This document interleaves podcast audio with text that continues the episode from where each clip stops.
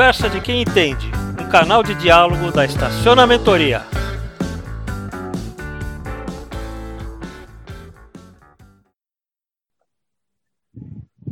Muito bem, muito boa noite, bem-vindos a uma nova live de, da Conversa de quem entende no canal da Estacionamentoria.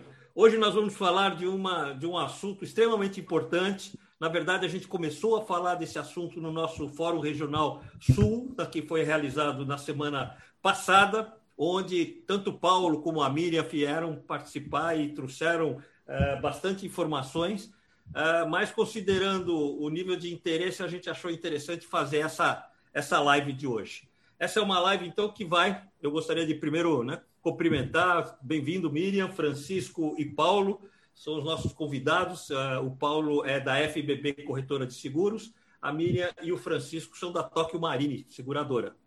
Aí eles vão falar sobre isso, né? logicamente explicando uh, os cuidados e a atenção que eles, que eles têm e quais são as recomendações que eles fazem uh, nesse sentido.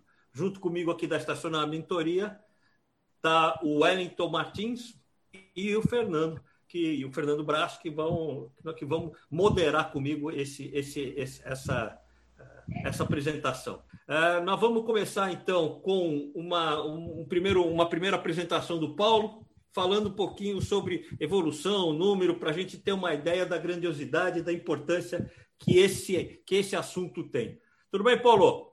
Tudo bem, Aurélio, tudo ótimo. Obrigado aí pelo convite. Já tá tradicional aí a nossa nesse nosso convívio aí tão tão frutífero. Eu acho que tá é um prazer para nós podermos participar e auxiliar aí no, no sistema de parking, nos estacionamentos.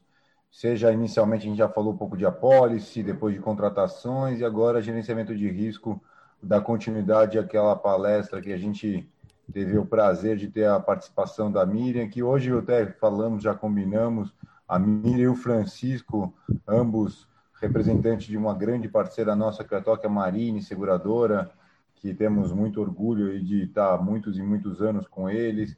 E, e é um bate-papo, é um bate-papo onde esperamos a interação do público, esperamos é, até vocês, o Wellington, o Aurélio, o Fernando, fazer as perguntas, e eu e a Miriam e o Francisco bater esse papo para falar dessa, é, desse cenário que hoje a gente enfrenta.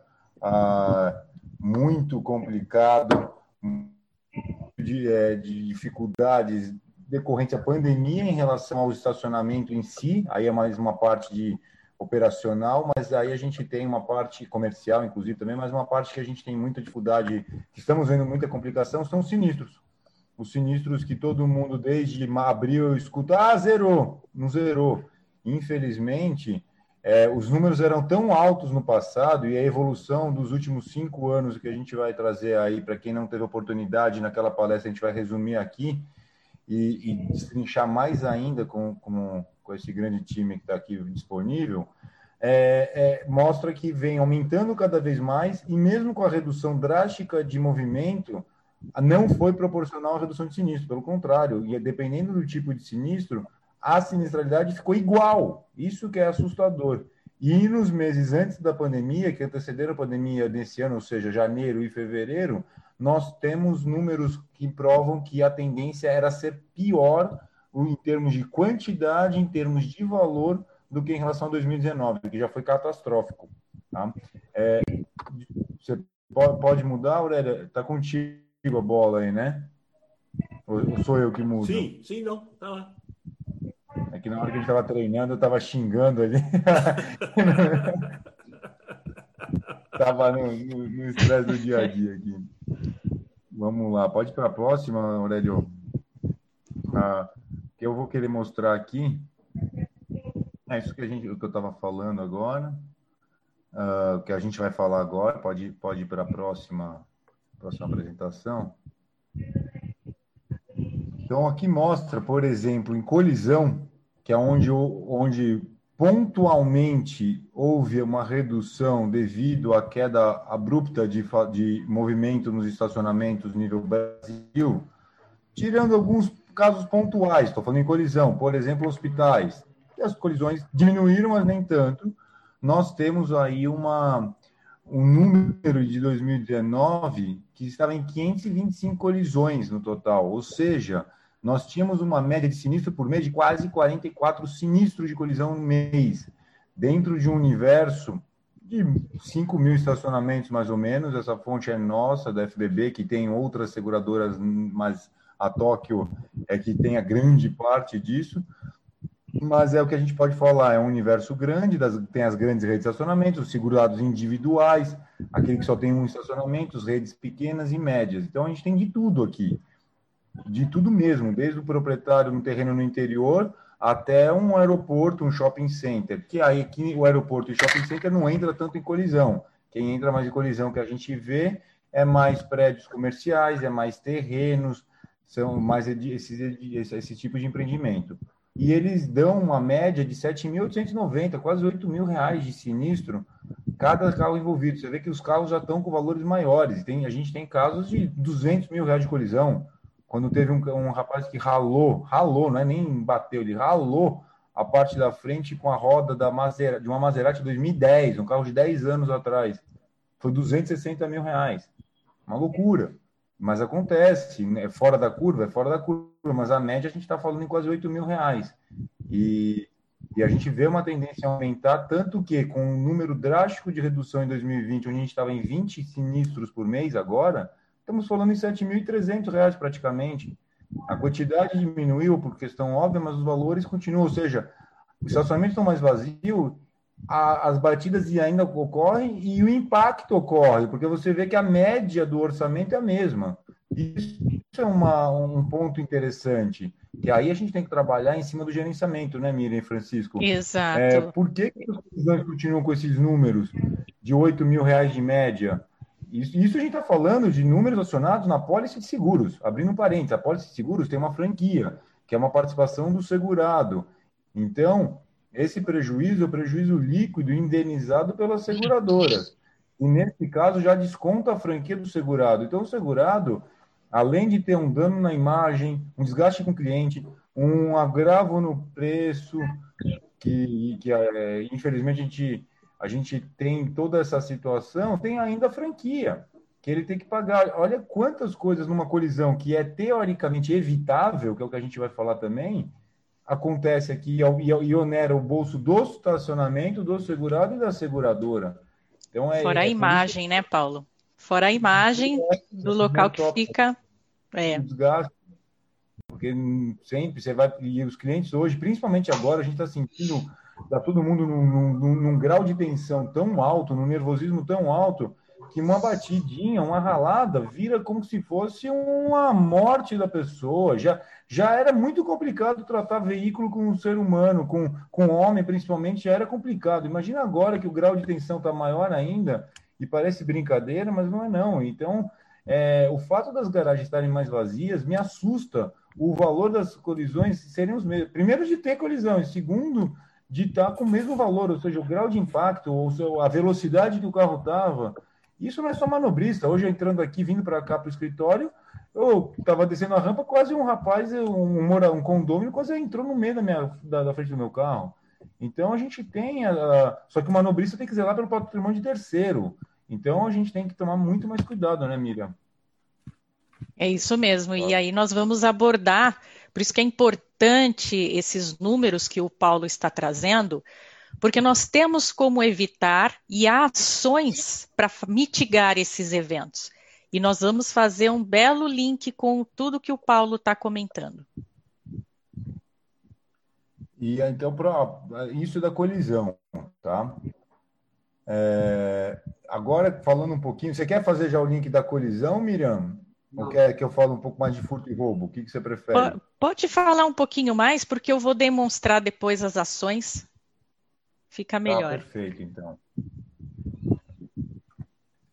Ah, então, na parte de furto e roubo, nós temos o furto, que é, a gente distinguiu exatamente, quer explicar para os nossos espectadores aqui, o furto ele é distinguido do roubo em termos jurídicos, de ser a subtração do veículo sem a violência ou sem a grave ameaça, vulgarmente chamado sumiço. Tá? É, e o roubo tem a violência e a grave ameaça. Nesse histórico aqui, que a gente vem estar tá falando de cinco anos, tá?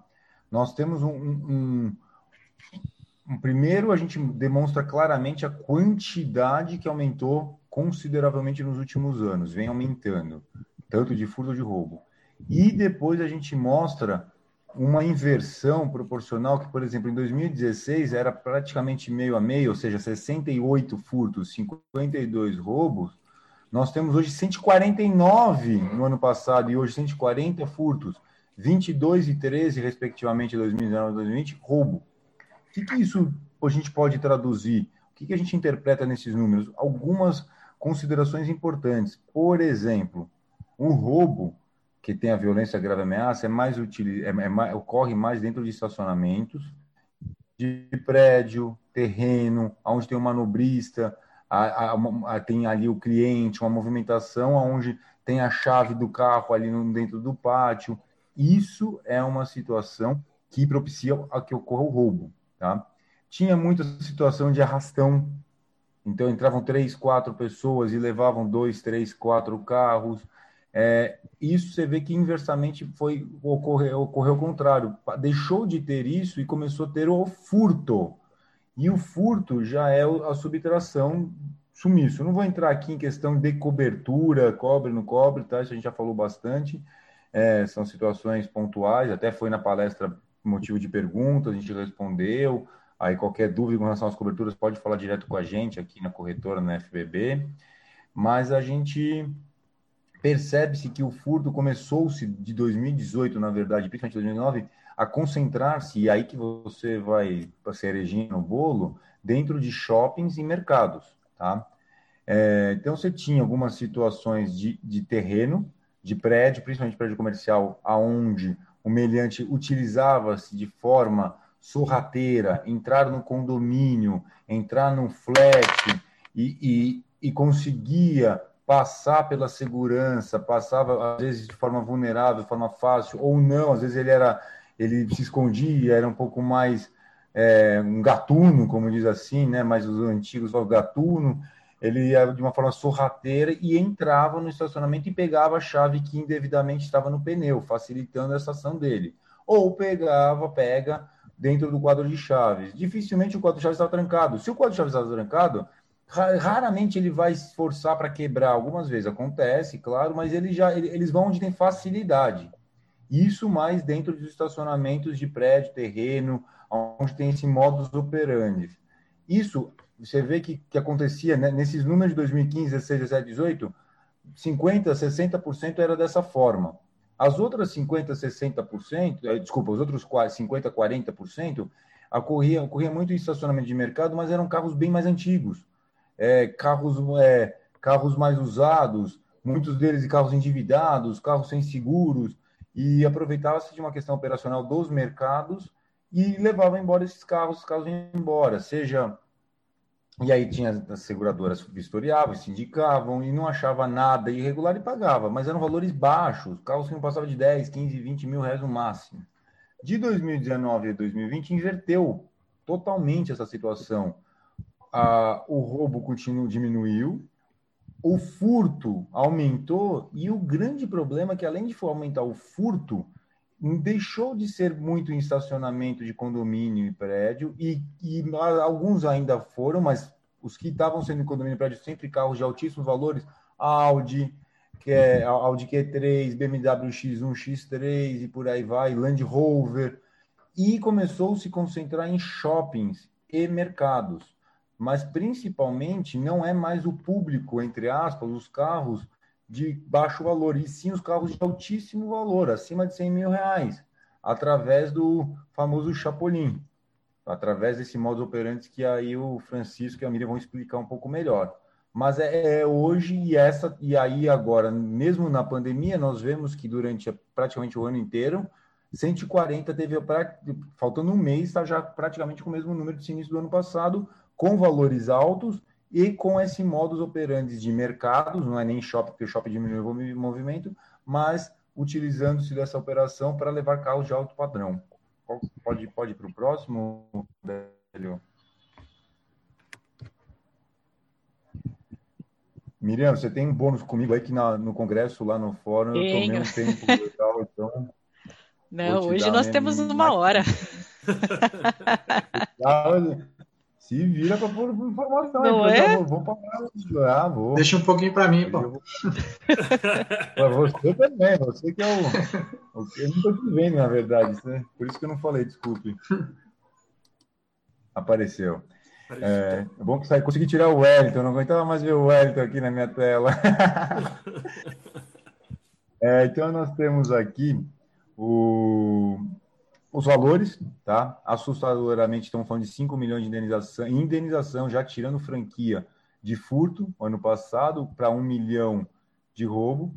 Esse ano, quase beirando 3 milhões, e o roubo, 836. Então, você vê que a quantidade de roubo de 2019 diminuiu em 2020, mas os valores são próximos. Então, os carros continuam com a tendência de valores de carros altos. Tá? Você ver, a gente vai olhar, a, não precisamos ir muito longe, não. Há três anos atrás, a gente falava de uma central de 2 milhões e meio. Então, por isso que é fundamental essas práticas de, de gerenciamento de risco. E isso Aurélio, mostra também, isso mostra também, né, Paulo, o quanto os meliantes estão escolhendo os carros. Eles não vão em qualquer carro.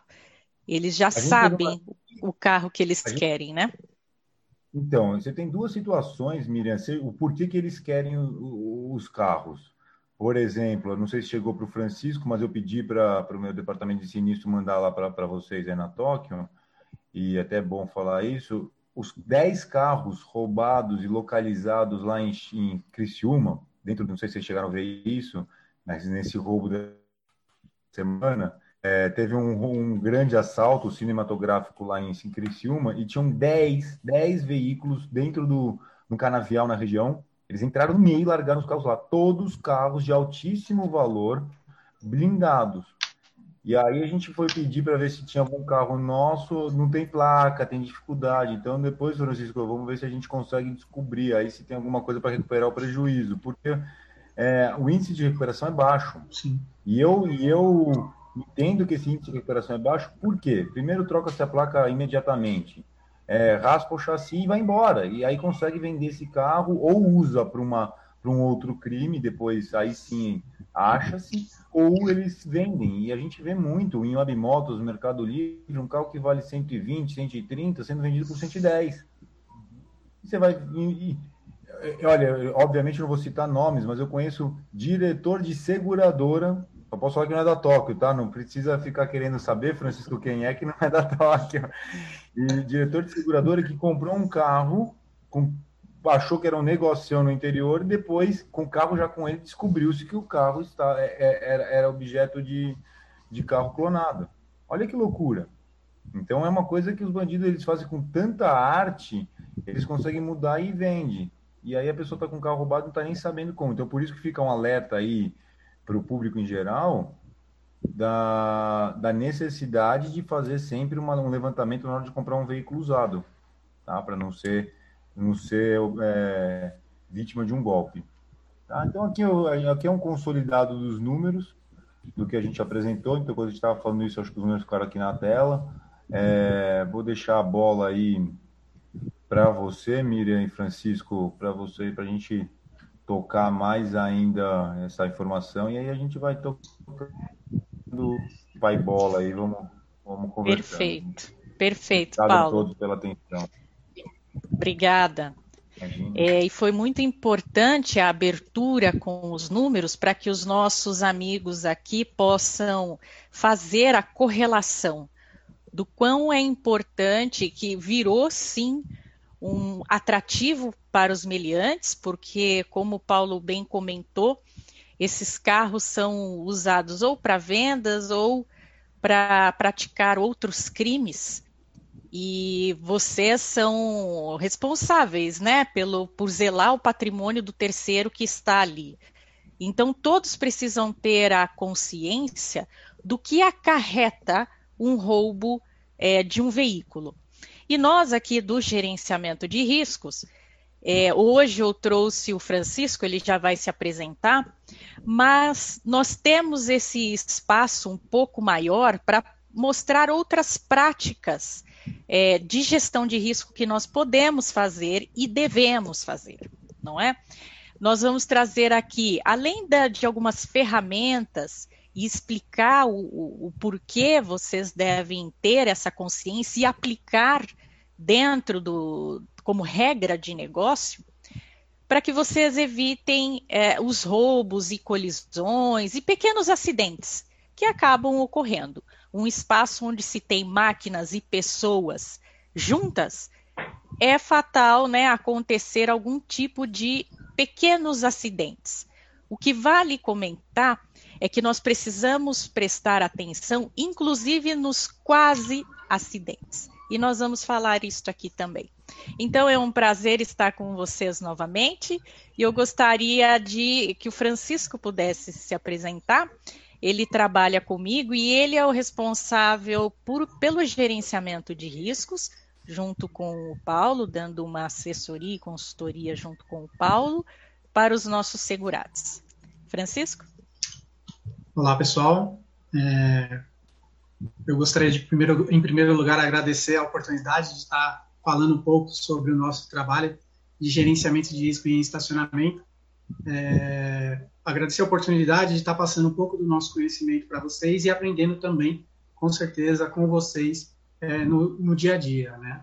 Eu sou analista de risco da Tokyo Marine, é, trabalho com gerenciamento de risco já há 15 anos e hoje eu sou responsável pela carteira de RC Garagista, né, fazendo um trabalho de prevenção em conjunto com a FBB é, para prevenir, para auxiliar os nossos segurados na prevenção é, com relação aos riscos em estacionamento.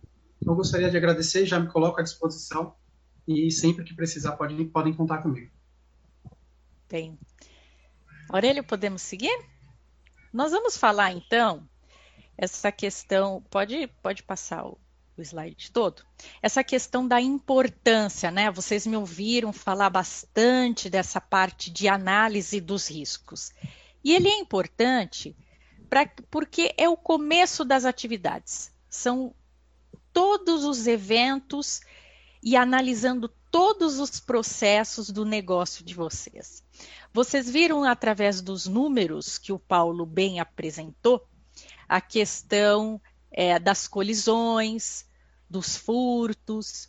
E toda essa parte, quando nós falamos sobre os acidentes, principalmente acidentes e colisões, nós falamos bastante, nós vamos analisar bastante a forma de contratação desses profissionais, dos manobristas, tá certo? A forma como se é desenhado o escopo, as características do profissional, ele influencia nas atividades em campo, que é a fazenda manobra, não é? Então, a parte da contratação, seja por uma empresa terceirizada, ou seja por uma empresa dentro do, do, de vocês, né, dentro do estacionamento, se vocês tiverem eh, esse departamento de RH, nós vamos ajudá-los, ou é importante que vocês mesmos façam, uma avaliação de como está sendo feita a contratação desses profissionais. Quais são os requisitos exigidos?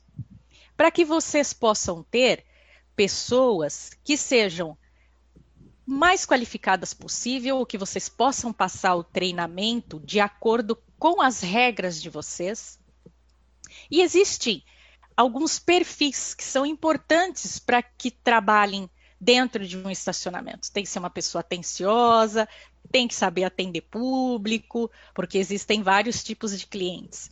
Então, toda essa base, esse princípio, ele passa pelas regras da forma como vocês executam a contratação desses profissionais e os requisitos, os perfis exigidos. Em segundo momento, nós precisamos fazer, e é importante que os senhores olhem para o negócio de vocês com esse olhar da questão da segurança. Será que todos os recursos eletrônicos eles estão devidamente instalados e posicionados? Isso foi nós discutimos bastante na nossa live do dia 26, né? Nós comentamos sobre isso, não adianta nada nós termos os recursos, as câmeras e elas não estarem bem posicionadas. é, estar embaixo de árvores. Então, e aí você não consegue fazer uma visualização posterior ao sinistro. As lentes das câmeras não estarem limpas, não é? Aí você não consegue nem identificar uma placa, não consegue enxergar uma pessoa. Então, isso é importante. Não ter áreas de sombra. Então, essas são as análises que nós, uma das análises, né, que são feitas durante essa visita. E vocês, quando chegar, né, amanhã ou na segunda, vão com esse olhar crítico e clínico. Examinem. É, tem, tem CFTV, né? Tem as câmeras, mas existem, existe alguém também olhando e monitorando essas câmeras? Aí nós já vamos para a parte dos procedimentos.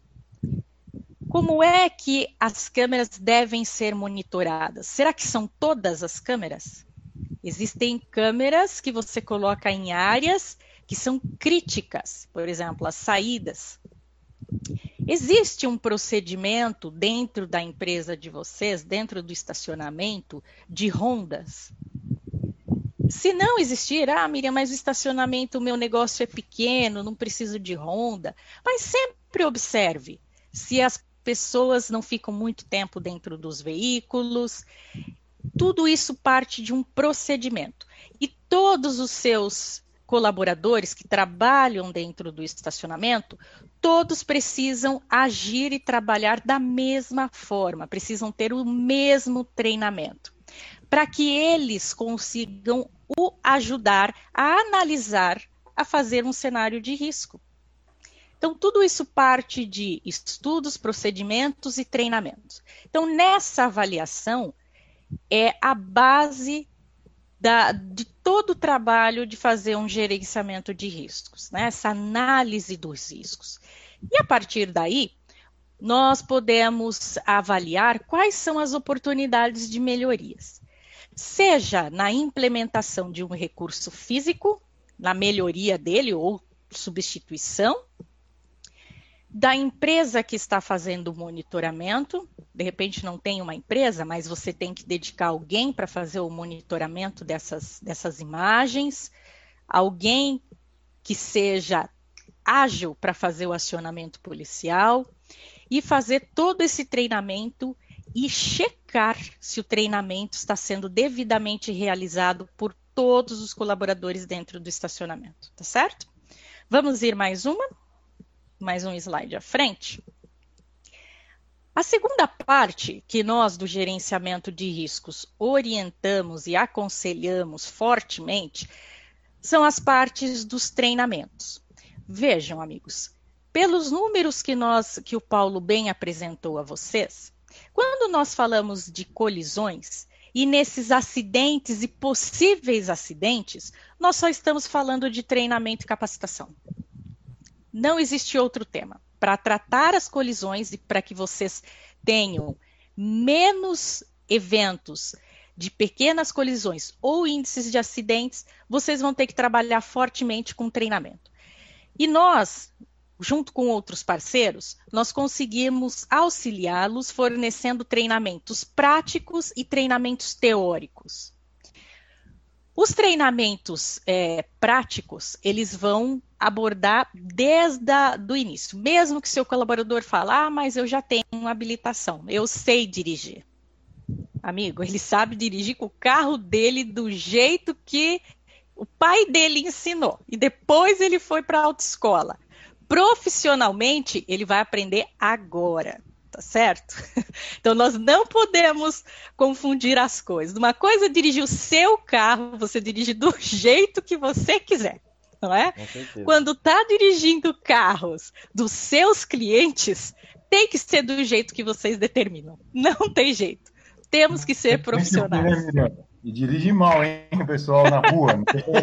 Não tem estacionamento. Na rua, não fala para dirigir do jeito que quer, porque é complicado, né? Não é?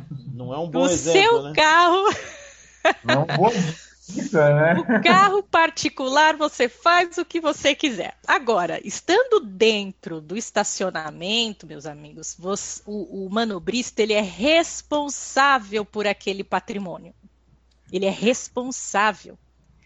Já imaginou se ele, com um carro de um cliente seu, acaba pegando uma criança, acaba pegando o animal de, estima, de estimação de um outro cliente? gente, hoje bater, pegar animal de estimação é a mesma dor de cabeça do que eventos em pessoas físicas, não é verdade? Se Hoje, animal for, de estimação. Se não for pior, né, Se não for pior. Tá muito pior. Não é? Então, nós precisamos ter muito cuidado quando se está, qual é a postura do manobrista dentro do estacionamento. Existem regras e essas regras precisam ser respeitadas. Então, nós vamos passar pela base, treinamento teórico e prático. E depois nós vamos ajudá-los também a se certificar de que os treinamentos estão sendo aplicados diariamente pelos seus colaboradores. Então, nós vamos, o Francisco adora fazer isso. Ele adora chegar lá sem avisar e vai parar o carro dele e vai ficar observando se os treinamentos que ele, com a empresa parceira da Tóquio, forneceram, se o manobrista vai fazer. E aí ele vai fazer um laudo. Com esse relatório, com esse laudo, vai ser a base para a, o, o retreinamento, não é? Uma recapacitação. E se nessa recapacitação o profissional ainda não se adequar, aí tem que ser convidado a se retirar, né? Pede para sair.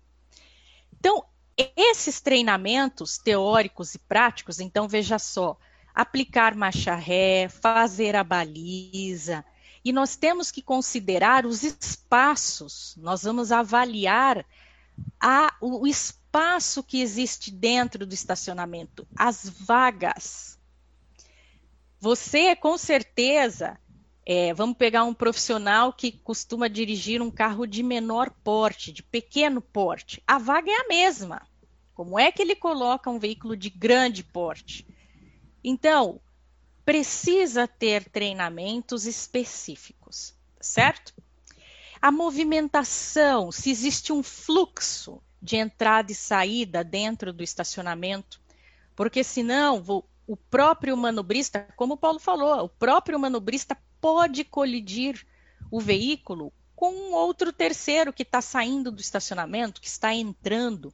Então é importante observar como é o fluxo, como, como acontece esse trânsito entre os veículos, se estão bem sinalizados. Isso é muito importante também. Vamos à frente? Posicionamento, ergonomia. Vocês me ouviram a falar isso também no nosso último bate-papo. Parece um item sem importância, mas não é. Então vejam, meus amigos, a forma como o manobrista se posiciona dentro do veículo vai proporcionar que ele tenha maior ou menor visibilidade. Imagina o, o manobrista mal posicionado dentro do carro, e às vezes pega, como nós colocamos nos exemplos aqui, rampas escorregadias ou um ângulo não muito aberto, né? o estacionamento com ângulo fechado, velocidade, falta de iluminação, às vezes objetos deixados às vezes sem querer, caiu, ninguém observou, pode furar um pneu, não é?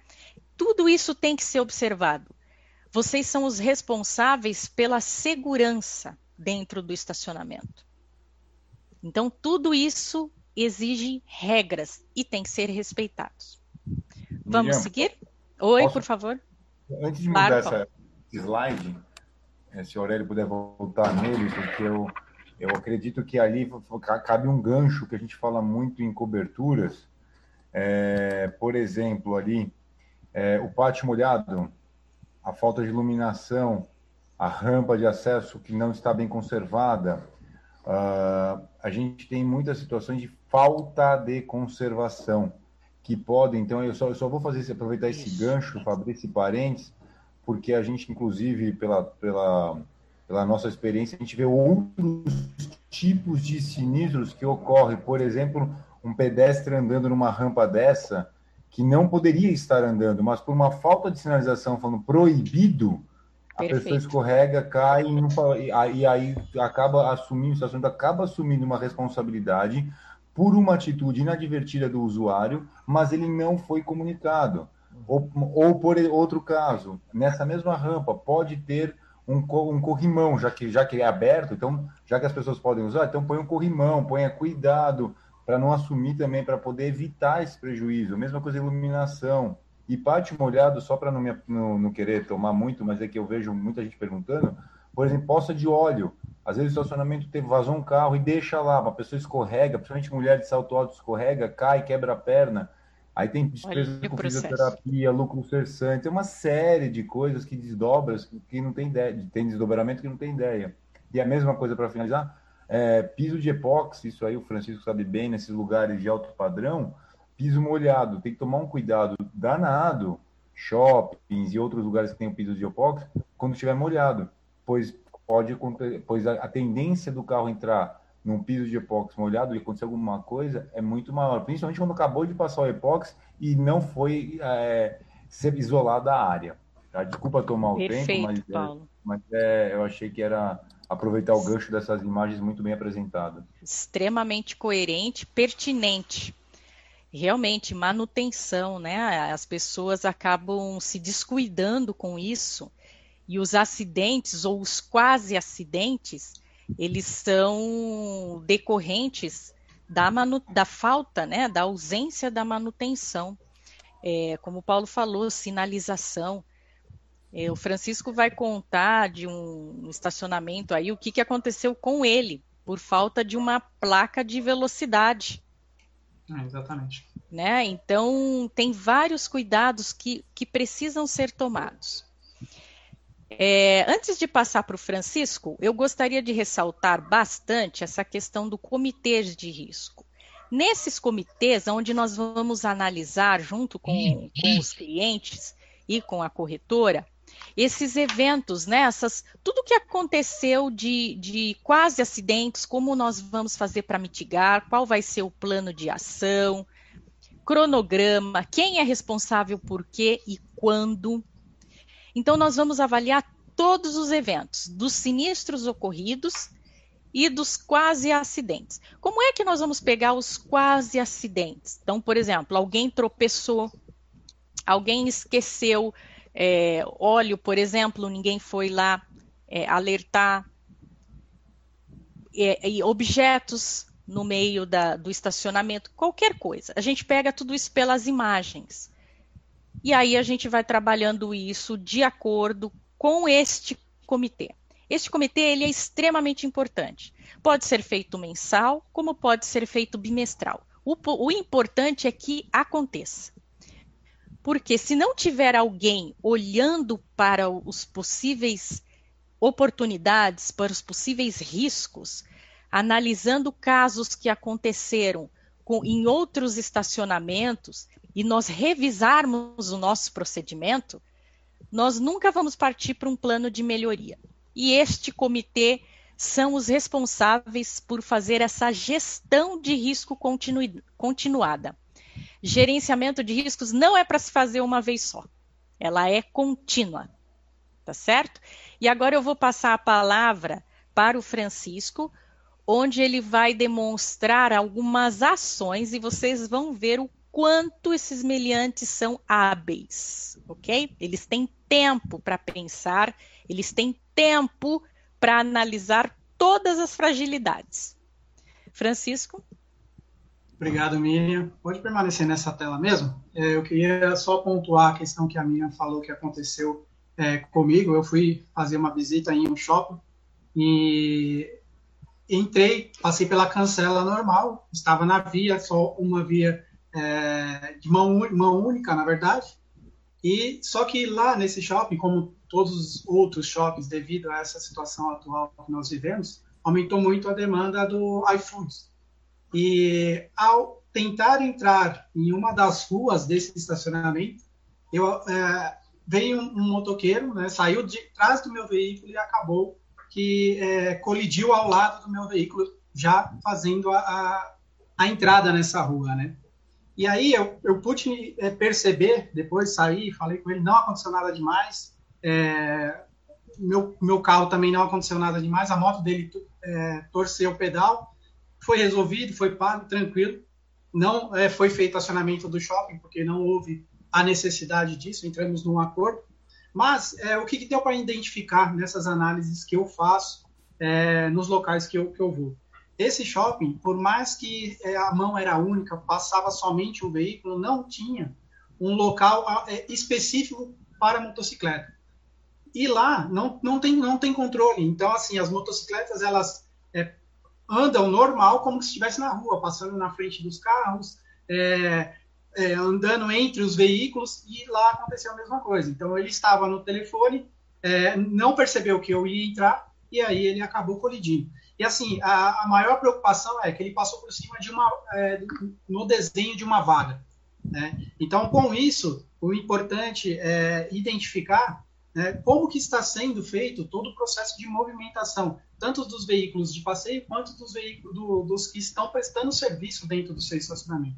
Porque assim, é, se acontecesse algo mais grave, com certeza o shopping ia ser acionado né, ia ter toda uma tratativa com relação a, a, aos responsáveis do estacionamento, aos responsáveis do shopping, é, isso daí poderia ir até mais longe. Né? Então, um dos pontos que acontece é, é aonde eu vou, é, até passeando, eu, eu, eu, faço uma análise criteriosa, porque eu, eu, eu vejo é, que o gerenciamento de risco, a gestão do risco, não, não está é, em um momento. Eu acho que está em todo o nosso momento, né? A partir do momento que a gente abre a porta da nossa casa, a gente já tem que fazer a gestão do risco, né? Então, assim, é só para é, detalhar o que a Miriam tinha colocado, é importante isso, identificar como está sendo a movimentação do estacionamento para prevenção de acidente também. É, por favor, é, puder continuar o slide? É isso, já passou o vídeo direto. Não, mas já voltou. Pode, isso, pode isso. ir aí, Francisco. É, a parte do comunicado, esse comunicado, é, ele foi feito pelo nosso departamento de gerenciamento de risco e qual a importância dele, né? A importância é passar para os, os, os nossos segurados, em conjunto com a FBB, todas as novas situações envolvidas no processo, né? É, nesse caso, foi apresentado para eles um novo modelo de ação utilizado pelos meliantes, que é o quê? É o famoso Chapolin que o Paulo colocou no início, muito bem. É, o Chapolin ele foi denominado é, como é, um, esse equipamento porque ele trabalha é, bem às escondidas, né? Na verdade, trabalha às escondidas. Então, nós montamos esse comunicado para que a, a própria FBB encaminhasse aos segurados, né, informando dos riscos que tem né, dos riscos ocultos que tem com relação ao furto de veículo. Né? Dentro desse comunicado, nós colocamos também é, algumas dicas de prevenção. Nesse caso, nós colocamos tanto para empresas de estacionamento como para pessoas que utilizam o próprio estacionamento. Porque aí está falando de verificar é, se o veículo de fato está trancado, é, parar o veículo em em estacionamento é, e verificar todo ao redor desse estacionamento. Né? E um dos itens, um ponto principal falando do Chapolin, é esse vídeo que eu vou pedir para o pessoal é, colocar aí para a gente, é uma das atuações desse equipamento. Pode colocar o vídeo, por favor. Acabamos de prender aqui no Ceasa, ladrão de carro. E olha o que eles estão utilizando aí, ó carro adaptado, esse botão aqui, ó, quando acionado, os veículos que estão ao redor não conseguem ter o alarme acionado. Então ficar atento aí, toda vez que for acionar o alarme, conferir as portas se realmente são trancadas, para evitar aí de o seu carro aí furtado.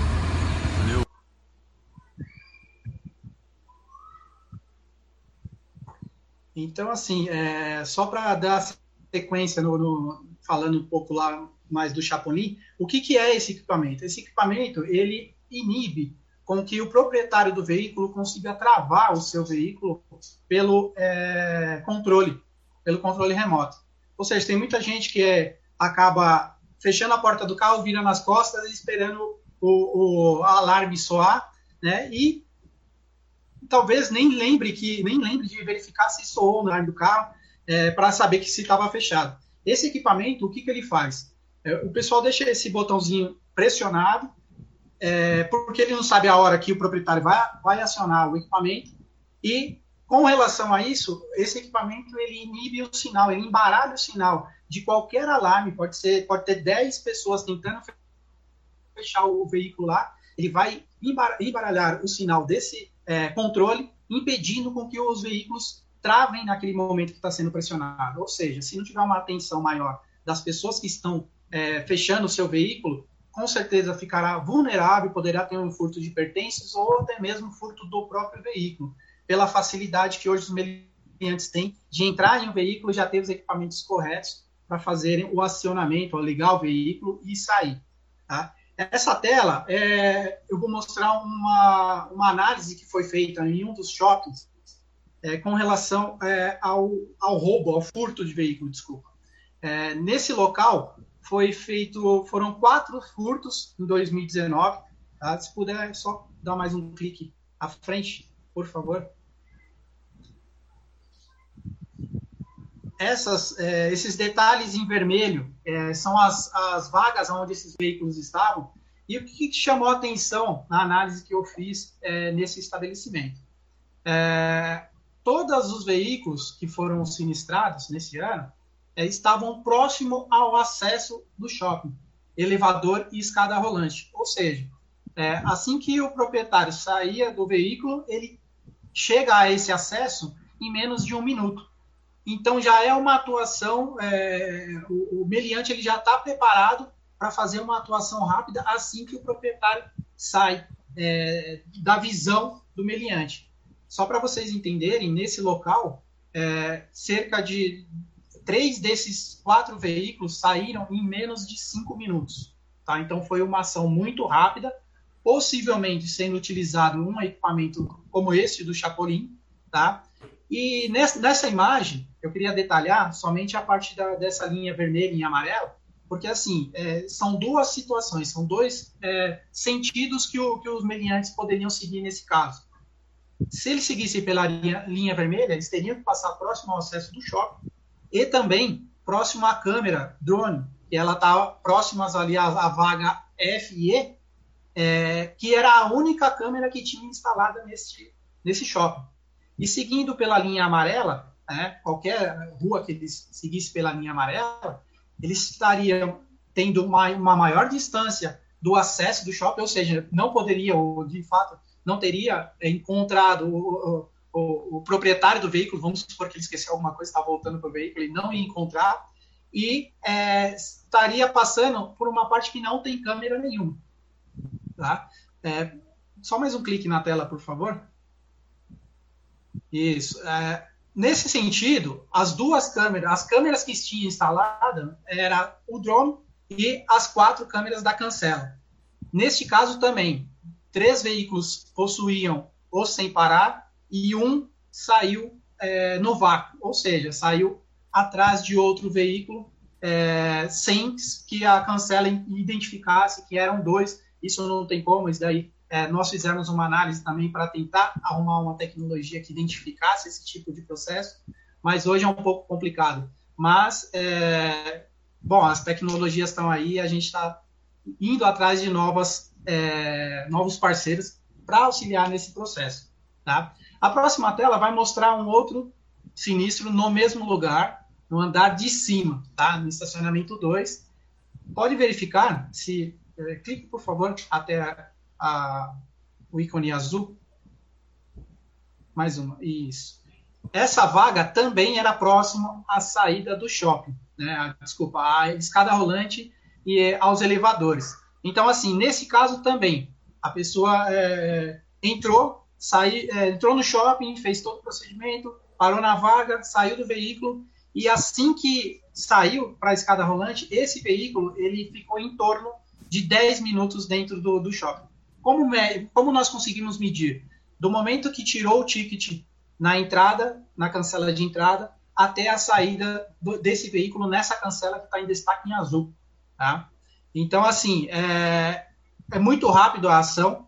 É, nesses casos, não temos como saber qual foi é, o, o, método utilizado, né, se foi um chapolim, se o veículo ficou aberto, ou se eles é, forçaram, por quê? Porque também não tinha câmera, pode ver que não tem nenhum desenho de câmera, só na cancela. Então foi possível identificar que eles, é, é somente pela, pela câmera da cancela, a, a saída desse veículo. Tá? Se ele seguisse pela linha vermelha, passaria novamente pela, pela escada rolante, pela entrada, mas neste caso ele saiu também pela linha amarela, que foi identificado pela câmera da cancela, né? E um curto espaço, né, para que ele tivesse uma ação efetiva.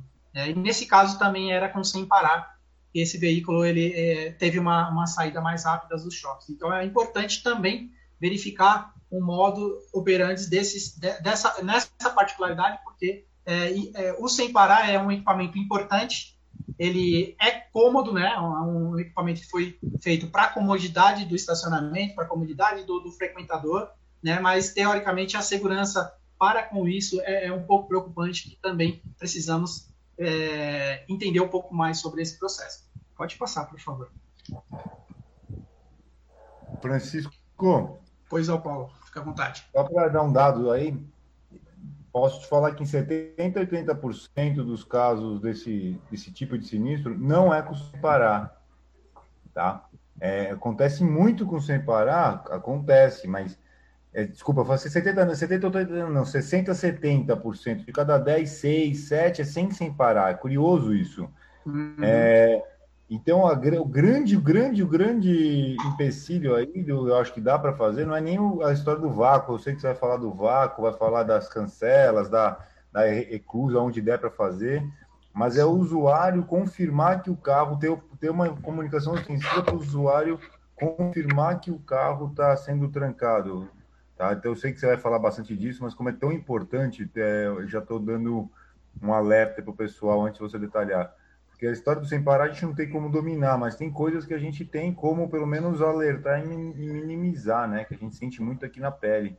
Sim, com certeza. É importante o que você passou, o que você falou. E a questão da, da do proprietário, é, de fato, ter a, a, certeza que por mais que ele está parando num, num estacionamento e está sendo pago, ele também ele tem que ter a noção de que ele também é responsável pelas ações, né? Então, se ele permite que o veículo dele é, fica aberto, tenha uma fragilidade, né? Isso daí pode acontecer sim, com certeza, Paulo. É, obrigado pela sua colocação. Não, imagina, desculpa interromper. Não, que isso, muito importante. É, e dando sequência, falando um pouquinho da, da atuação do Chapolin, é, nós da Toque Marino, nós fomos atrás de alguns parceiros e, e, e, esse parceiro que nós conseguimos no mercado de tecnologia, é, ele nos trouxe uma possibilidade de antecipar a atuação desse Chapolin, né? Identificar a atuação e fazer alguns procedimentos que também é, é definido de acordo com cada local para evitar esse tipo de, de, de, de, sinistro, né? Então, assim, é importante é, falar um pouco desse DRF, porque ele é um equipamento é, instalado no estacionamento e ele gera é, bastante informações para auxiliar no processo de prevenção. Pode passar, por favor. Destacando um pouco da ação desse Chapolin, o Chapolin é esse equipamento, na, na nessa primeira imagem, é, ele tem dois botões, né? E ele deixando pressionado esse botão, ele inibe o sinal do, do, do fechamento do, das portas pelo controle remoto. Então ele vai inibir qualquer sinal RF e com isso impede o fechamento da, da, das portas, o travamento das portas, né? E aí com isso tem uma facilidade, facilidade maior de ter um furto, é, e, seja no estacionamento e na rua, em qualquer lugar que estiver usando esse equipamento, vai ficar mais frágil. E a atuação do DRF é, é o seguinte: assim que o equipamento Chapolin ele é acionado, o DRF automaticamente ele entra em ação é, em segundos, tá? Ele gera alerta de violação, ele aciona a sirene, essa sirenezinha ele toca no estacionamento, ou seja, vai fazer barulho, vai chamar a atenção de quem está no estacionamento e automaticamente ele vai enviar e-mail e SMS aos responsáveis do, do estacionamento. Para quê? Para que tenha uma atuação. É, tem procedimento que, ah, é, vamos segurar os veículos um pouco na cancela, ah, vai um, um segurança até o local onde está sendo acionado esse equipamento, e aí vários procedimentos são criados, como eu falei, vai depender muito de cada operação, tá? Além disso, ele identifica também qual foi a área de atuação. Então, é, pode ter cinco equipamentos instalados em, em, um estacionamento e ele vai informar, ó, o equipamento número 5 foi acionado, ou seja, toda a ação vai ser voltada também para aquela parte, não que as outras é, fiquem vulneráveis, mas toda a ação vai ser em cima daquele equipamento. Pode passar, por gentileza.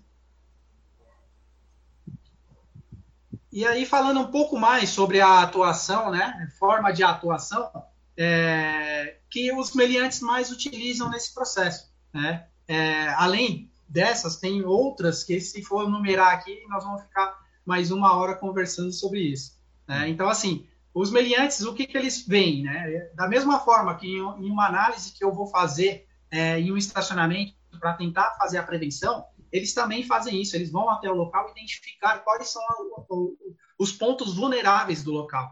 Então, a falta de câmera, como a Miriam colocou muito bem, o tipo da câmera, é, se está com a tela é, é, lentezinha meia of, é, ofuscada, eles vão identificar isso porque eles já estão pensando lá na frente, né? E é, a iluminação do local também auxilia muito, tá? É, eles permanecem no veículo aguardando o momento para atuação. E em muitos lugares não existe procedimento. Né? Lógico que tem, tem estacionamento que fica preocupado de que forma que eu vou é, abordar essa pessoa. Né? Pô, é uma preocupação se a pessoa está lá, se ela está passando mal, é, é uma situação, se ela está esperando alguém é outra. E o meliante ele pode se enquadrar em todas, todas essas e estar tá ali sem ninguém atrapalhar, sem ninguém fazer nada e ter uma melhor atuação nesse processo. Então, é uma das, das situações que nós também, nessa avaliação, é, é, sugerimos um, um, estudo mais adequado de que forma agir numa situação dessa. Tá? Eles ficam circulando pelo estacionamento sem serem questionados. Tem muito estacionamento que ele é, é aberto de uma rua para outra e a movimentação é constante.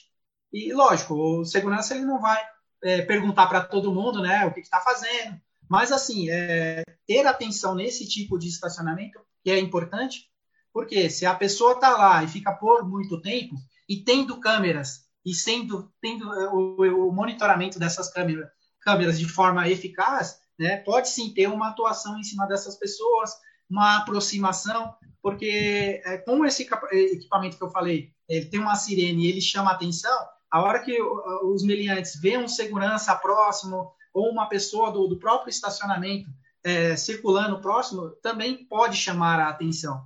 Né? E eles demoraram um pouco para agir e diversas outras situações que a gente sugere também. Tá? Eles sempre têm uma ação rápida. Né? A gente pode observar em todos os sinistros analisados pela, pela, pela nossa área de gerenciamento de risco, tem uma ação muito rápida no processo.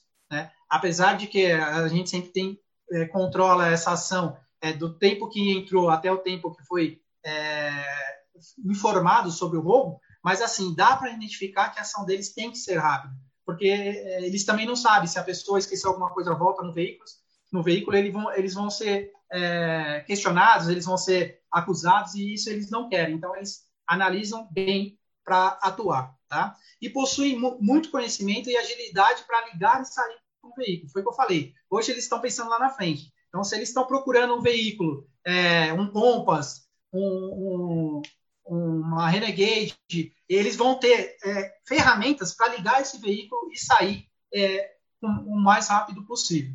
Tá? E a falta de atuação, do, é, de atenção do proprietário, foi o que o Paulo falou, né? Verificar se de fato o veículo está trancado, é, ter uma maior em, em, é, atenção possível de deixar o seu veículo em segurança também. Tá? Então, assim, é, só para passar um pouquinho para vocês do trabalho que nós fazemos da Toque Marine em uma visita, como a Miriam colocou muito bem, é, num risk assessment que nós fazemos, a análise dos processos é, dos sinistros, né? tudo isso nós estamos trabalhando em conjunto, sempre com o segurado, com a FBB, para fazer uma melhor prevenção nos, é, de furtos e roubos e colisões dentro do estacionamento. Obrigado pela oportunidade, estou sempre à disposição. Muito Opa. bom. Acho que vocês conseguiram cobrir aí bastante, bastante pontos importantes do processo. É uma, uma pergunta, uh, Miriam e Francisco. Uh, quando vocês, vocês conseguem identificar uma melhora na, na qualidade da, uh, da segurança dos estacionamentos, quando eles realmente treinam as equipes, preparam as pessoas para essas situações? Vocês têm esse, um acompanhamento desse, desse, desse nível? Sim, a gente te acompanha. Toda a implantação, o treinamento, é, é, feito auditorias que nós chamamos, né, auditoria invisível. Então, uma vez pode ir o Francisco, outro dia pode ir outra pessoa da minha equipe, é, sempre para fazer essas análises e observar se os, o, o, as pessoas, né, os colaboradores dentro do estacionamento estão seguindo os procedimentos. Isso é importante. A partir do momento que você tem tecnologia, processo e procedimentos muito bem mapeados e implantados, você tem menos, corre menos riscos de, de sofrer qualquer tipo né, de, de colisão ou de furtos. É o que nós sempre falamos, né? Uma casa com e sem cachorro, o bandido vai na casa sem cachorro, porque ele quer facilidade. Né? Ele não quer, ele analisa também a segurança dele. Ele não quer correr o risco de ser pego, de, ser, de sair do local preso, né? de alguém perceber uma movimentação, chamar a polícia e acabar prendendo o suspeito. Ninguém quer isso. Então, é, os meliantes sempre agem na, nos locais onde eles se sentem confortáveis. Se eles se sentirem confortáveis, eles vão atuar. E por isso, complementando, Aurélio, que a Miriam bem falou, os meliantes, o, o, número de furtos, quando eu falei lá na frente, aumentou também, porque o furto não usa arma. Então, eles acabam, se for abordado, como já aconteceu várias vezes, teve cliente nosso que abordou falou: Peraí, moleque, você já veio aqui. Teve um moleque, um moleque mesmo, tinha 16, 15, 16 anos. Ele entrou duas vezes em uma semana no estacionamento. Na segunda vez, o manobrista falou: Pô, e tava o dono lá. Era uma rede menor. Tava o dono e falou: Esse, esse aqui, esse moleque, esse moleque. Eles foram lá pegar o moleque. Ele tava com a mochila. Sabe o que tinha ali na mochila? Nada. Hum. Vazia a mochila. Não tinha nada. Ele falou: é, eu vim ver minha mãe, eu tô esperando minha mãe, minha mãe trabalha aqui, não sei o quê. Ele, esse cara só foi pego porque no dia o cara me ligou, ele tinha uma tatuagem no braço e uma no pescoço. E a gente tinha mais oito ou nove fotos de outros, outros estacionamentos que ele tinha entrado com essa tatuagem. E as fotos e as imagens provaram. A gente estava na delegacia, o policial estava indo embora, é, isso, não, o delegado estava indo embora e falou: a gente vai ter que dispensar ele, não tem jeito. Aí conseguimos, me ligaram, eu mandei as fotos, e aí com as fotos conseguiu identificar, a gente chamou os donos dos outros estacionamentos, os gerentes, e foram para lá. Foi a única forma que ele conseguiu ficar um bom pouco na, na, na, na casa, né? Não é FEBEM, antiga FEBEM, que ficou lá um, um tempo. Mas foi por um detalhe, mas agora te falo, quantos inúmeros situações dessas que a gente não consegue pegar, a pessoa, ninguém consegue pegar, e eles estão, eles se utilizam sem arma, como a Miriam bem falou, porque eles querem mais a tranquilidade, a disponibilidade. E em contrapartida, temos inúmeras filmagens onde a câmera pega o bandido entrando e o funcionário com isso aqui olhando para baixo no guichê e o, e o bandido passa, ele não vê. E tem a câmera fiscalizando. Então, quando a Miriam e o Francisco falam de comitê, de, de cliente oculto, é, é, porque eles sabem, ah, tem a câmera, mas será que alguém tem, tem alguém olhando na câmera? Às vezes não tem alguém olhando na câmera. Então eles, é eles a câmera sozinha não faz nada, né? Não, não, faz nada. nada. É por isso que eles o trabalho é, é, são vários fatores que agregados vai chegar num resultado, que não vai ser nunca 100%, porque sempre, como o Francisco bem mostrou, a tecnologia de ponta desses senhores meliantes, porque o Elton sabe o que eu ia falar desse bando de. Sem vergonha? De pessoas? Então, eles, estão sempre um passo à frente. De usar a, a pseudo-inteligência deles para o bem, não, usam para o mal. Mas é isso. Desculpa isso interromper de novo. Mas agora, entre perguntas, eu me empolguei. Vai lá, Fernando. Tá mudo. E agora? Agora tá falando. Tá ótimo.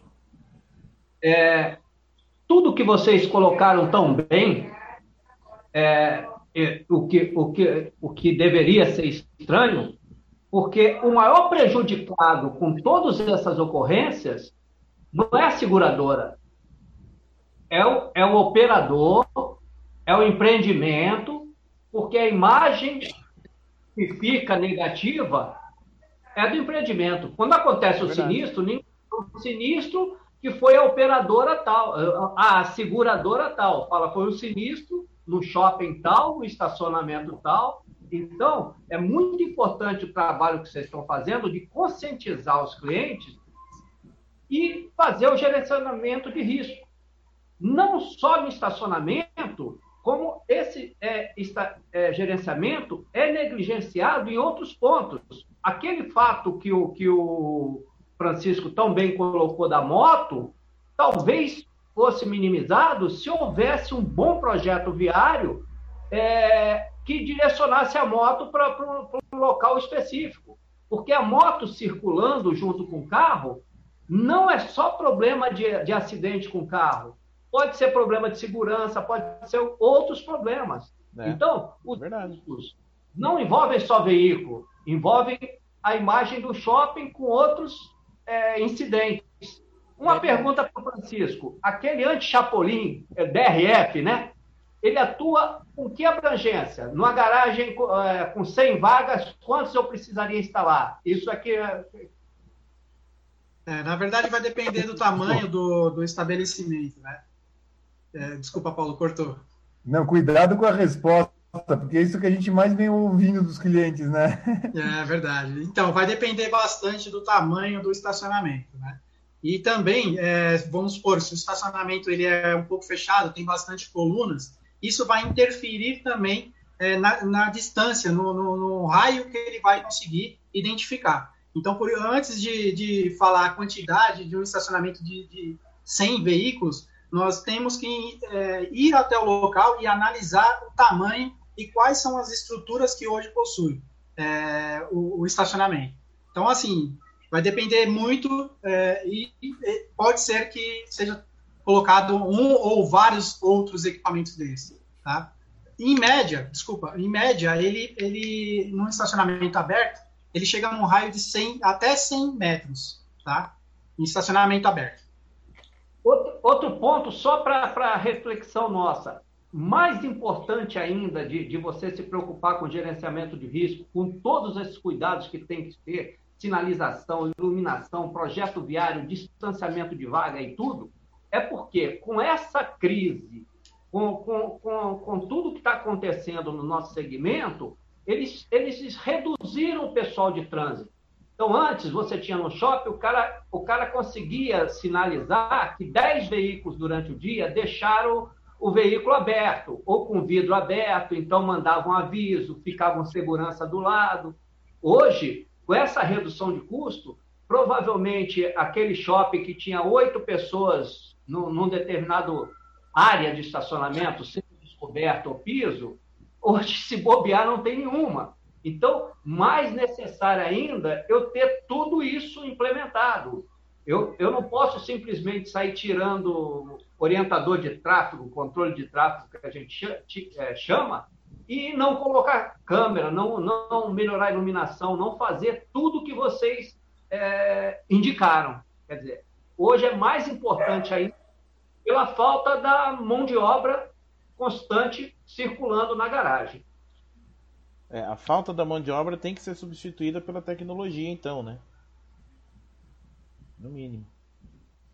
É exatamente, muito importante. Uma das análises que eu fiz também é, em outro estacionamento de, é, ne, foi antes da pandemia. Esse tinha um, um, fiscal de rota, ele fazia um controle, é, passava em diversas é, ruas durante o turno dele para verificar se não tinha, não havia nenhum veículo aberto, é, com vidro aberto.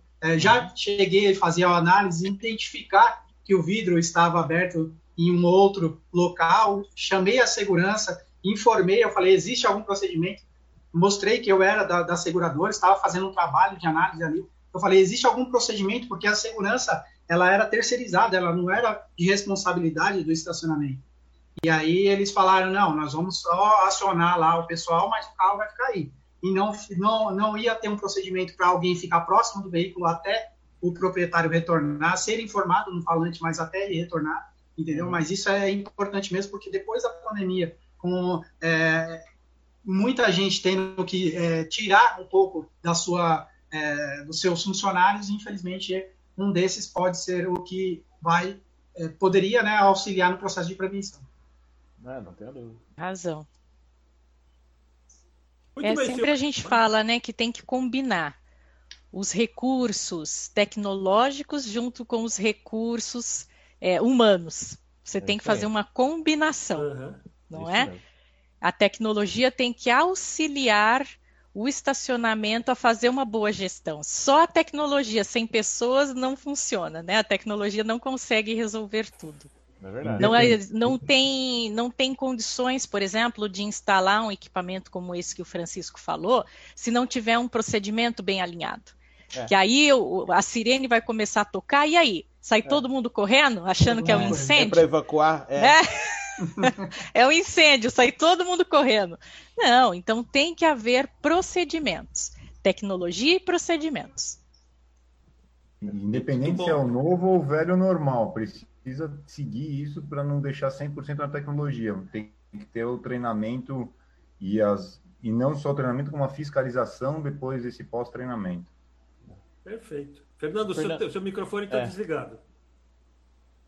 Vocês comentaram de valet. Alguns valets separam no espaço é, diferente o, e mais nobre, ou com espaço das vagas maiores, os carros de maior valor. Isso reduz o risco? Depende. Você está falando em valet de shopping, né, Fernando? Isso, valet. Ele, é, na, na, verdade, na verdade, essa. Vocês querem, Miriam, Francisco, quer responder? Pode, pode ficar. Depois na a gente verdade, complementa. Essa, essa situação é independente se é valet ou não. A gente sempre fez esse trabalho de, de, de orientação para estacionamentos, independente do tamanho do estacionamento. Eu lembro de, de, estacionamento de 10, 15 anos atrás, época de faculdade, que eu tinha estacionamento do lado da minha faculdade, isso eu vejo todo dia, mas esse eu lembro que era toda, toda hora eu via isso. Ele punha um carro, uma, uma BMW, um carro de um 100, na época, uns 150 mil reais, na frente porque o aluno queria sair com aquele carro, o professor, enfim, o cliente queria sair com aquele carro na, na hora. Ele punha na frente do carro e a chave para ajudar, para poder é, beneficiar, poder facilitar, chave no pneu ou chave no para-brisa. É. Queria matar ele. É, e aí a gente. Outra coisa. Eu tive um ano, exatamente há um ano atrás, eu fui num cliente que tinha tido uma situação. E eu cheguei lá para falar dessa situação, da dificuldade que estava sendo isso. Primeiro carro que eu me deparo era um Audi Q5 com a chave no pneu. Aí quando eu fui lá falar com ele, e o, escritório do dono do estacionamento era lá dentro. Ele, não, eu vou, não deu. Eu falei para não, eu falei, cara, não adianta só falar, tem que fiscalizar, tem que tirar. E aí os carros importados, a gente sempre orientou para os carros importados ficarem atrás, ficarem travados. Obviamente, a gente tem uma lista de transmissão e antes de ter o WhatsApp, a gente já fazia isso por SMS, e-mail, passava os carros, passa ainda os carros que são os mais furtados, roubados no momento. Então, deixar para trás esses carros, tentar travar, não deixar chave no pneu, fazer o cliente levar a chave, porque aí ele fica num, num, local para trás, mais escondido, e não ficar num espaço reservado, a, a, é, chama, chamando atenção, e sim num espaço mais para trás. Isso, reservado, monitorado também é importante. Se houver a possibilidade de colocar as rondas, as rondas mitiga, mitiga bastante os eventos, né? Porque a, a quem está querendo fazer algo errado se incomoda. E aí os incomodados saem. É, é literalmente, né? Os incomodados que se retirem. E eles se retiram. Eu vou te contar alguma coisa que aconteceu uns três meses atrás num mercado grande. É, não lembro, Francisco, acho que estava, não me lembro agora, um local que a gente foi. E aí eu estava dentro do espaço de moto, moto e bicicleta. E aí o rapaz, eu vi um rapaz estranho e perguntei para eles: o que, que esse rapaz está olhando? Para a gente, a gente estava em três, quatro pessoas, dois com, com a roupa do estacionamento, e o rapaz olhando, olhando, e você vê que ele estava nervoso, agitado, e, e a gente dentro, dentro do espaço, numa gaiola ali onde tem motos e bicicleta. E o cara ia e vinha, aí chamamos a segurança do local, e aí, quando a gente deu o primeiro piscado, a gente virou de lado, quando voltou, o cara sumiu e a bicicleta também. Também. Olha, Olha a cara só. de pau do cara. Olha a cara de pau dele. E ele tinha ido lá, ele, ele foi até o guichê, a gente perguntou para a caixa, o que, que, ele foi falar? Não, ele queria saber se tinha boné, se ele esqueceu um boné aqui. O cabelo do cara era todo penteado de gel, não usava boné, olha a cara de pau. Levou a bicicleta. E levou a bicicleta. É, tá vendo? Na cara de todo mundo ali, e aquela história. O estacionamento não podia abordar porque é a função do segurança. O segurança não podia estar ali porque ele estava fazendo a ronda. É. Então é isso que a gente tem que começar é, é fazer essa organização. É, outro ponto importante. Uma bicicleta podia ter uma moto de 80 reais. É, outro ponto importante também é, é a segurança, né? É, bom, a segurança está ali para fazer a ronda normal, mas os, o segurança também tem que ter aquele feeling de ver, de identificar e ter uma atuação, por mais que não possa abordar, ter uma atuação, não é só passear de moto dentro do estacionamento e é, tentar inibir dessa forma. Né? A segurança é, é foi contratada para fazer esse tipo de trabalho, de serviço. Né? Então, assim, lógico, existe procedimento? Existe, mas tem que ter assim aquela situação onde ó, precisamos ter uma maior atenção aqui, porque a minha empresa é subcontratada e nós não podemos deixar ter nenhum prejuízo aqui. E isso daí não, não, não, em uma questão de acionamento de, de, de, de seguro, né, de, de sinistro, isso não é cogitado. Mas a segurança também precisa ter um, aquele, aqui um algo a mais para evitar esse tipo de situação. Não tem dúvida. Tem. Não, e, Muito tem, bem, senhores, nós um, estamos a uma hora e trinta. Já estourou, né? Papo, sem dúvida Sim. nenhuma. É, o assunto é palpitante e merece atenção. Eu não tenho dúvida que, como o próprio Francisco falou, né? Se eu pudesse fazer, falar tudo que eu conheço, que eu sei o que eu percebo, eu precisaria de mais uma, mais umas três horas. Mas eu acredito que não faltará outra oportunidade para a gente poder bater um papo com mais, é, com mais, é, com mais, aprofundando ainda mais esse detalhe. Eu queria, antes de finalizar, pedir para o Paulo, então, fazer um, primeiro, um primeiro encerramento e, na sequência, a Miriam também, para ela darem uma, um fechamento. Agradecer novamente a oportunidade, agradecer a todos que estão assistindo ao vivo, aos que vão vir assistir também. Agradecer a Miriam, o Francisco pela parceria. Segunda-feira eu vou estar com o Francisco novamente num estacionamento, visitando, tentando evitar maiores sinistros que já tiveram neste período de pandemia. Pra, lá, lá nesse local que a gente vai, carros de 60, 70 mil reais. Então, não mais, né, Francisco? Então, é, esse trabalho é constante, é diário. E eu acho que é ideias novas, é, as pessoas se unindo, mostrando a necessidade, um exemplo para o outro. É, fica aí o recado desse. A gente está à disposição, a FBB está à disposição de todos os estacionamentos. Procurem, vamos, a gente vai trazer junto com a, com a Tóquio novas soluções de mercado para poder reduzir e que foi que todo mundo falou aí, não é só financeiramente, tem imagem, tem uma série de desgastes. Obrigado, parabéns a todos envolvidos, que esse trabalho é, é de formiguinha, mas o resultado uma hora ou outra vai chegar. Espero estar tá vivo até lá. Com certeza, Paulo. Mas em água mole, pedra dura, uma hora a gente consegue furar, não tenha dúvida. É Vamos lá, aí. E nós aqui da área da Tóquio Marine, da área de gerenciamento de riscos, gostaríamos de agradecer a oportunidade. Falar sobre gerenciamento de riscos é importante. Sabemos que existem né, algumas resistências por se trabalhar preventivamente, mas isso é importante. Quando o Paulo chega e comenta com vocês, vamos fazer um trabalho na parte de gestão, tenha em mente que é sempre com o viés de ajudar. Nós da área de GR não estamos lá para apontar erros, para falar qualquer coisa, mas é para ajudar, não é? Todas as nossas ações que é feita pelo Francisco não há custo. A área da, Tóquio Marine, ela nos coloca aqui à disposição, junto com o Paulo, para dar soluções a vocês. Então, aproveitem, abram as portas, façam essa, essa avaliação, ela é importante. vocês vão ter toda essa consultoria através da FBB e da Tóquio Marine.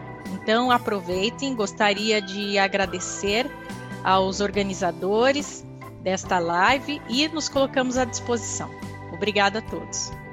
Bem, então eu agradeço, Miriam, Paulo, Francisco, muito obrigado. Acho que foram informações úteis e necessárias. Vamos uh, republicar né, essa, essa live para que ela atinja mais pessoas do que já, já atingiu agora. Lembrando, convidando sempre a todos que, assim como nós fizemos essa periodicamente, sistematicamente, a gente está uh, nas nossas redes uh, comentando assuntos de interesse da área de estacionamento.